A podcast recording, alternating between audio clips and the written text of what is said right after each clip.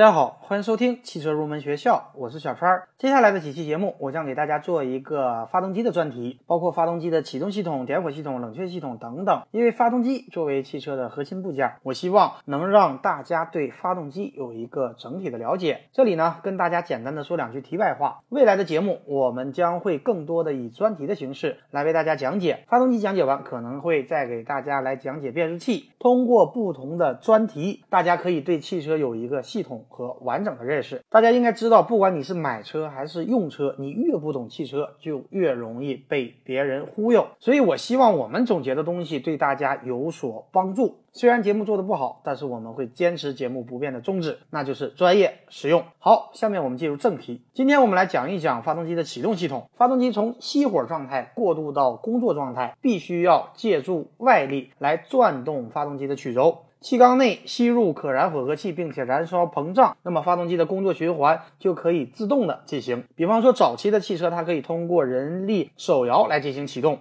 通过人力转动曲轴来启动发动机，而目前呢，绝大多数的汽车都是通过电机来进行启动的。总结来说，发动机曲轴在外力的作用下开始转动，直到发动机可以自动的怠速运转，这就是发动机的启动。接下来呢，我们来说一下发动机启动系统的构造和原理。汽车的启动机主要由三大部分组成，第一个呢就是电机。电机的作用很好理解，通过蓄电池给电机供电，由电机来产生需要的启动力矩和启动转数。第二个呢是传动机构，传动机构的主要作用就是在需要启动发动机的时候，把启动机的驱动齿轮跟发动机的飞轮进行啮合。而且这种啮合呢，必须要平稳，不能够发生齿轮冲击的现象。而在发动机启动之后，传动机构还要能够把启动机的驱动齿轮跟发动机的飞轮的联系进行切断。传动机构呢，主要包括波叉、单向离合器和驱动齿轮。驱动齿轮的作用就是和发动机的飞轮进行啮合，并且驱动发动机运转。而波叉的主要作用就是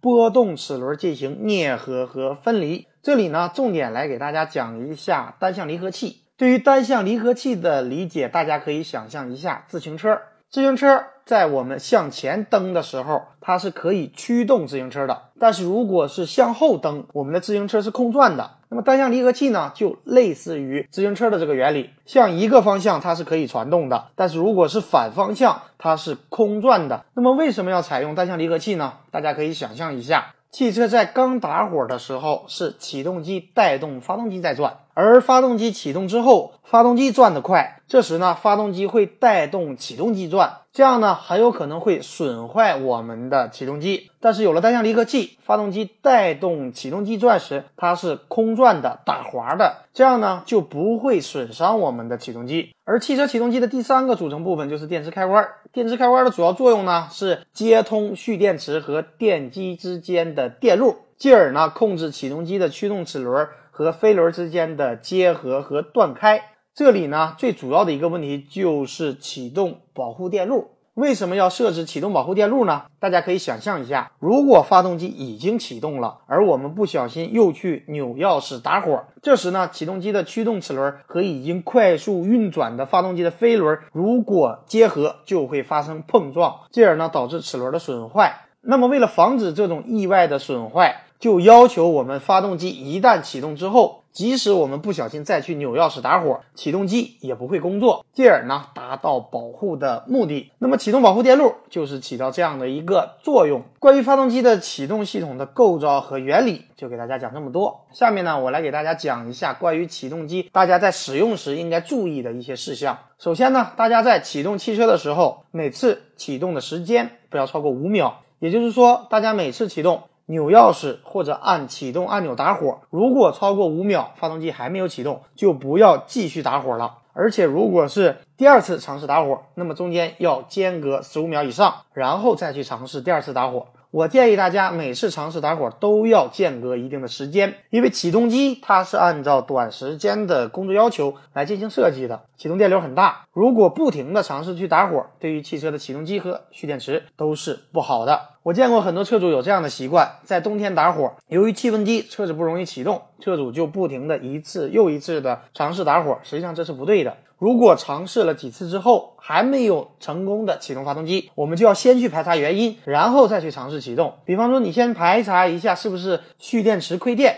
大家可以打开车灯，看看蓄电池的电量是否充足。排查了具体原因以后，我们再去尝试启动。而且每次尝试启动都要间隔一定的时间。第二点，虽然汽车设置了保护，但是在发动机已经启动时，我们不要再次拧点火开关到启动档。另外呢，发动机启动了，我们就要立刻的松开点火开关，不要一直扭着点火开关。说到这里，再给大家说一下冬天应该如何热车。这个呢，也是大家问到的最多的一个问题。首先呢，先来说一下正确的热车方法。大家应该注意到，汽车在刚启动的瞬间，转速要偏高一点。这呢，是为了让发动机快速升温，达到暖机的一个目的。而当发动机达到了正常的工作温度，转速就会有一个明显的回落。达到一个稳定的转速，而冬天正确的热车方法应该是车子打火以后，先原地等待，刚启动它的转速会偏高，等到转速下降到相对稳定并且没有明显的波动，我们就可以起步前进了。但是起步之后呢，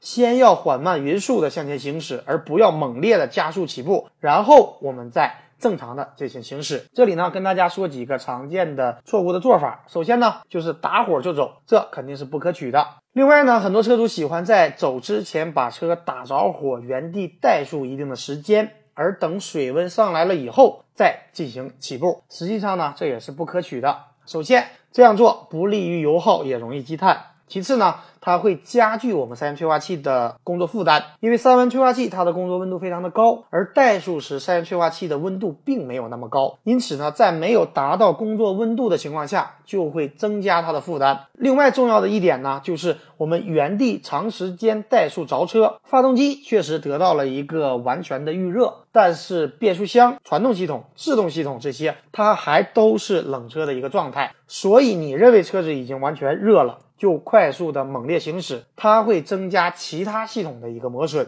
大家应该有这样的一个体会：冬天手动挡的汽车在冷车时，它换挡会有一点发射；而对于制动挡的汽车，在冬天也会有升档之后的现象。而像 CVT 的变速箱，一般在冬季还会有一个冷保护，只有在变速箱内的油液粘度恢复正常以后，它才可以正常升档。所以说，在气温比较低的时候，大家还是要采取正确的热车方法进行行驶是比较好的。最后呢，简单的跟大家来介绍一下无钥匙进入和无钥匙启动系统。这呢是现在比较流行的一个配置，车主在使用起来也非常的方便。车主在整个驾车的过程当中，只要随身携带车钥匙。当车主进入车子附近的有效范围，车子呢就会自动的检测钥匙，并进行身份的一个识别。如果识别成功，它就会相应的打开车门和后备箱。而当车主进入车内，我们只需要按引擎的启动按钮，车子就会自动的检测钥匙的位置，判断钥匙是否在车内，然后成功的发动车辆。无钥匙系统不仅给我们带来的是舒适和方便，在安全性方面，它也有了一个本质上的提高。通过汽车与钥匙之间完成复杂的双向身份的一个验证，在安全性方面也要好于我们传统的遥控钥匙。好的，关于发动机的启动系统就给大家讲这么多。关于启动机维修方面的知识，由于比较枯燥，所以呢这里不跟大家多讲。如果大家需要，可以添加我的微信三三五三五二七八六九。我们下期节目再会。